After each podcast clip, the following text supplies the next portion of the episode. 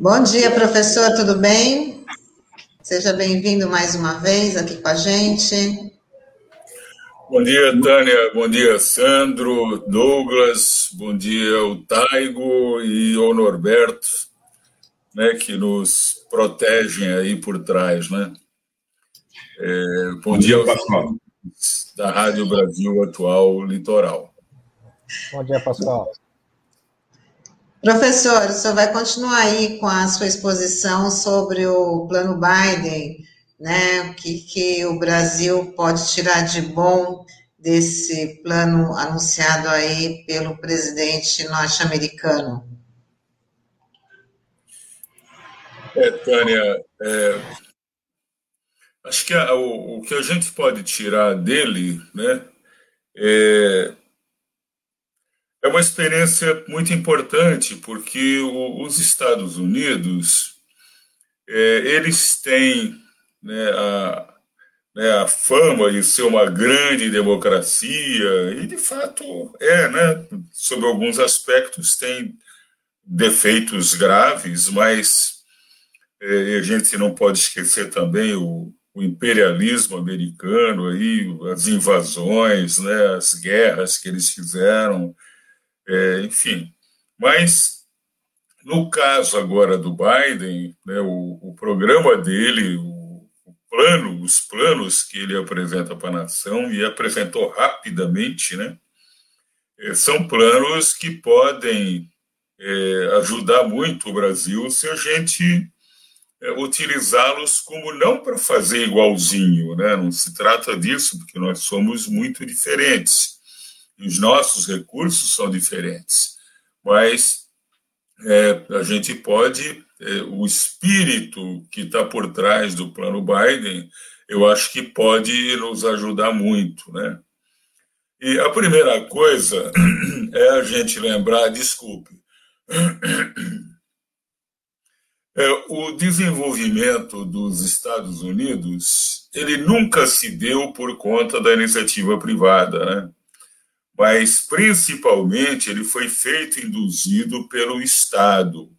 A gente já viu isso na semana passada. Eles acabaram influenciando a Alemanha, Japão, França, a própria América Latina na década de 1930, 40, 50, com a CEPAL, né? É, o Estado indutor americano ele se reinventou ao longo da história, né? na corrida espacial que eles saíram perdendo, na internet, no desenvolvimento tecnológico, especialmente na biotecnologia. E o plano Biden ele vem exatamente nessa linha, né? Eles é, apresentaram, o Biden apresentou agora, no dia 28 do mês passado, é, três planos. Um ele chama de Lei de Socorro Americano, o outro é o Plano de Empregos Americanos e o terceiro é o Plano de Famílias Americanas, né? eles enfatizando muito a questão da família. Esses planos, eles atingem, vejam só, 6 trilhões de dólares, né? 6 trilhões de dólares são 30% do PIB americano, do produto interno bruto, de tudo aquilo que se produz um ano nos Estados Unidos.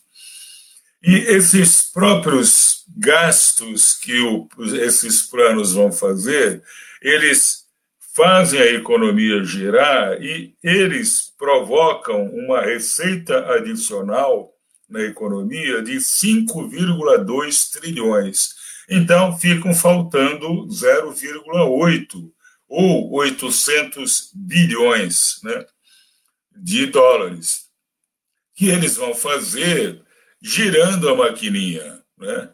E eles esperam que esse crescimento seja sustentável e que reorganize a economia né, de tal forma que ele, esse, esse déficit venha a ser é, pago ao longo dos anos, sem problema nenhum. Né? E agora, o interessante, que eu acho que tinha que servir como exemplo para a gente, é que esses planos estão no site da Casa Branca de forma clara e resumida. E quem quiser tem também a possibilidade de amplo acesso aos documentos integrais desses planos. Né? Ou seja, os americanos sabem que tem um plano, sabem para onde vão, né? coisa que absolutamente nós não sabemos. Né?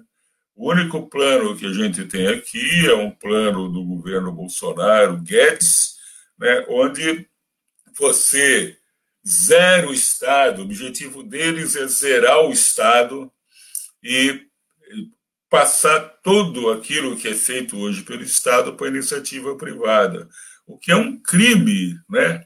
Se você considerar a enorme desigualdade que a gente tem no Brasil. Deixar por conta do mercado é ampliar essa desigualdade, é ampliar a barbárie que a gente já tem no Brasil hoje. Né?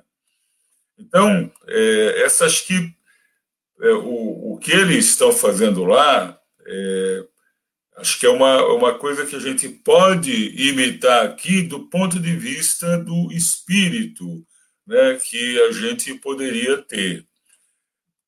Eu é, agora é, a gente precisa ver o seguinte, né? É, Para fazer algo semelhante no Brasil, é, o que, que seria preciso, né? Bom, primeira coisa, eu acho que todo mundo vai concordar, é outro governo, né? Porque com esse governo, é, ele, aliás, ele né, nas eleições americanas, eles ficaram totalmente a favor do Trump, contra o Biden. Né? É, as ideias que, que governam o, o, Brasil hoje são ideias é, muito diferentes. Né? Então, você precisaria. E a outra pergunta é sobre o Congresso: se esse Congresso serve né, para fazer o que precisa ser feito aqui no Brasil se ele atende a essas necessidades. Né? É, enfim, acho que esse é o, o ponto que é, eu queria levantar para vocês. Não sei se vocês têm alguma questão aí para a gente é, tocar. Uma coisa que o, o, o Sandro me perguntou a semana passada e que eu não soube responder mas eu fui pesquisar, o plano Biden ele propõe um salário mínimo de 15 dólares por hora lá nos Estados Unidos. E o, o, hoje o salário mínimo lá é de 7 dólares e 25 centos, ou seja, ele propõe mais do que dobrar o salário mínimo americano. É coisa que aqui no Brasil né, foi exatamente o inverso. Né? Você tinha uma lei que reajustava o salário mínimo de uma forma consistente, previsível ao longo do tempo, você colocava a inflação para reajustar o salário mínimo e colocava o aumento do produto interno bruto que você tivesse tido há dois anos atrás. Né? Ou seja, com isso, esse crescimento real do produto interno bruto faria com que o salário mínimo também crescesse. O salário mínimo foi tão maltratado, né? e que ainda está muito longe daquilo que a Constituição prega. Né? Pela Constituição, o Diese vai todo ano à rua, né? todo mês, perdão, à rua, e calcula, e para o último mês de abril, isso é da ordem de R$ 5.400, né? só que o nosso salário mínimo é R$ 1.100, né? ou seja, é, é um quarto do, daquilo que a Constituição diz que deveria ser o mínimo. Né? É, bom, mas essa recuperação né, o governo Bolsonaro já tirou. Né? Isso, aliás, já estava previsto naquele projeto, famoso projeto, né, o, o plano para o futuro, né, a ponte para o futuro, que o Temer apresentou ainda como vice-presidente da Dilma. Né? Então, é, é terrível isso, né? porque é, é essa desigualdade toda e o salário mínimo é importantíssimo para você combater a desigualdade, o aumento né, do poder aquisitivo do salário mínimo. Né? Mas, é, Então, para a gente ter aqui no Brasil né, é, alguma coisa parecida com o que o Biden é, está propondo e já fazendo, né? Eles já enviaram milhões de cheques para as famílias, cheques de 1.400 dólares para cada família. Né? Quase todas as famílias, 85% das famílias vão ser vão ser beneficiadas com isso, né? Além de 300 dólares por semana, né, por conta de seguro-desemprego para aqueles que estão desempregados. É claro que a gente aqui não poderia fazer algo com essa dimensão, né? porque a nossa economia é muito menor, a nossa economia, a nossa renda per capita é muito menor. Mas, é, enfim, a gente poderia fazer muito mais do que está sendo feito. Só que, para isso, né, você precisava ter disposição do governo, né, para negociar com o Congresso, para colocar abertamente para a população os propósitos, pressionar o Congresso para mudar, né, acabar, por exemplo, com a emenda constitucional 95, né, que vem retirando recursos da saúde, que vem retirando recursos da educação e que impossibilita o investimento público, né, porque o objetivo é, é zerar né, o, o, déficit público, né, o que é uma ideia é, é, descabida né, num país como o Brasil. Felizmente, hoje há uma grande discussão sobre isso e parece que ela está se ampliando muito rapidamente. Né? Necessária, né, professor? Discussão muito necessária. Muito né? necessária. Né? Não dá para sair da pauta.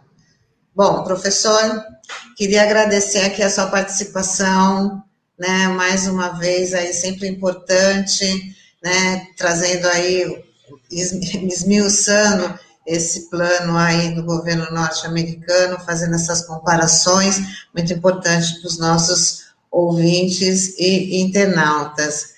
Muito obrigada, professor, pela participação de hoje. Ok, Tânia, eu que agradeço aí a participação, obrigado também ao Sandro e aos ouvintes da Rádio Brasil Atual Litoral. Ótima Bom, semana, viu? Para o Norberto também, para o Taigo, um abração. Tchau, tchau. Boa semana. Tchau.